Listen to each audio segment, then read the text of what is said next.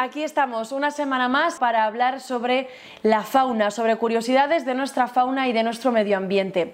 Concretamente hoy vengo con ganas de viajar, hoy vengo viajera y me voy a ir nada más y nada menos que hace miles de años para contaros un poco de la fauna que habitaba en nuestra península ibérica, concretamente en el norte de España. Y es que este se configuraba como un enclave único que albergaba especies que hoy en día permanecen como amenazadas en otros puntos del planeta o que desaparecieron hace mucho tiempo. Y además vamos a hablar del curioso regreso de una de ellas al que fue su origen hace ya más de 12.000 años.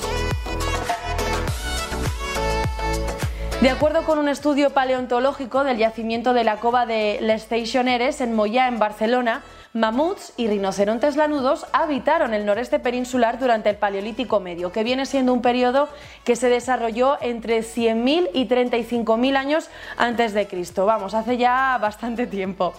Un estudio que confirma lo que ya detectó, entre otros, el prehistoriador francés Edouard Harley, que encontró restos de reno, mamut y rinoceronte lanudo también en diversas cuevas cantábricas y catalanas.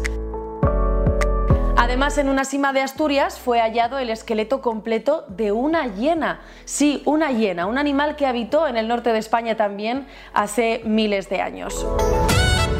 Uros, caballos tarpán, búfalos de agua, encebros y bisontes europeos formaron parte también de nuestra fauna, entre otros muchos animales que no pudieron sobrevivir en nuestra península. Vamos a hablar de algunos de ellos antes de meternos de lleno en esa reintroducción de una de estas especies. ¿Cuál será? Vamos a verlo ahora. Mientras tanto os cuento que el encebro es una de las especies más desconocidas de Europa. Para algunos era más similar al asno, para otros más parecido al caballo, y es el último gran vertebrado extinto en la península junto con el bucardo. Por su parte, el caballo tarpán o caballo salvaje euroasiático es la más antigua de todas las especies de caballos, pero también está extinto. Sin embargo, el búfalo de agua y el bisonte europeo permanecen todavía en nuestro planeta, aunque este último continúa amenazado. Pero el que hoy nos interesa es el bisonte europeo y diréis, ¿por qué?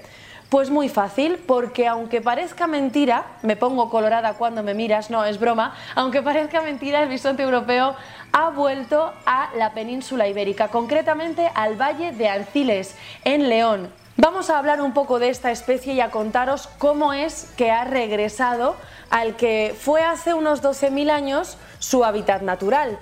Y es que el bisonte europeo se ha mantenido con vida principalmente gracias a la reproducción en cautividad, desde que la especie quedase reducida a tan solo 12 ejemplares, 12 ejemplares gema en todo el mundo después de la Guerra Mundial. Nos lo cuenta con todo lujo de detalles el biólogo de la Fundación Valle del Bisonte, Luis Martínez Zaporta bisonte europeo, eh, después de la Primera Guerra Mundial, todos sus ejemplares, sus efectivos quedan reducidos a 12 ejemplares. Esos 12 animales eh, están en zoológicos porque se ha extinguido en libertad, ¿de acuerdo? Entonces, a partir de esos 12 ejemplares es de donde vienen todos los que existen hoy en día, unos 6.000 y poco, ¿vale? Que puede parecer mucho, 6.000 algo, pero ten en cuenta que solo en España ya hay más de 6 millones de vacas. O sea, no es mucho que haya 6.000 6.000 bisontes y, y, menos aún si vienen todos de esos mismos 12 ejemplares porque tienen una muy baja variabilidad genética. Este proyecto que se está desarrollando en León surge como una iniciativa de la Fundación True Nature y del Ayuntamiento de Riaño que me parecía muy interesante comentar aquí. Y es que han creado la Fundación Valle del Bisonte para gestionar la creación de un ecosistema en esta zona del norte de España para que los ejemplares de bisonte europeo puedan comenzar a vivir aquí, primero en semilibertad, para ver cómo se desarrollan y cómo evolucionan de la cautividad a la semilibertad, para que aprendan a manejarse por sí solos en un entorno natural, para dar después el siguiente paso a que la población pueda desarrollarse en libertad total. Pertenecen al programa europeo de cría en cautividad cuyo objetivo es precisamente, la, cuyo objetivo último es la liberación, eh, la puesta en libertad de, eh, del de bisontes europeos. ¿vale? Por ejemplo, el año pasado se soltaron 20 y pico, 30 y pico en Rumanía, creándose una nueva población salvaje que antes no existía. Como nosotros pertenecemos a esto y además los nuestros vienen de un programa de semi-libertad, eh, pues los nuestros ya saben escarbar la nieve baja para encontrar la, hierba debajo, etcétera, ¿vale? Pues saben dónde hay lobos, saben dónde buscarse la sombra en verano, saben, en fin, han aprendido a convivir, porque nosotros no les hacemos ningún manejo, han aprendido a vivir en la naturaleza. Por ahora los bisontes que existen en este valle de Anciles, conocido a partir de ahora como el Valle del Bisonte, están adaptándose correctamente. ¿Y cómo lo sabemos? Pues porque hace escasas semanas ha nacido la primera cría, la primera hembra de bisonte europeo en la península ibérica desde hace, como decíamos, 12.000 años, un hito histórico para la especie. La Fundación Valle del Bisonte tendrá varios objetivos, no solamente el de ayudar a desarrollar y a hacer crecer esta población en un entorno natural, la población del bisonte europeo, sino también diversificar la economía local apostando por el ecoturismo. Ese tipo de turismo nunca puede ser un turismo masificado, barato, eh, de, low cost, de, vamos ahí a consumir y hacer yo que sé qué en la naturaleza, hacer conciertos o hacer cosas de esas.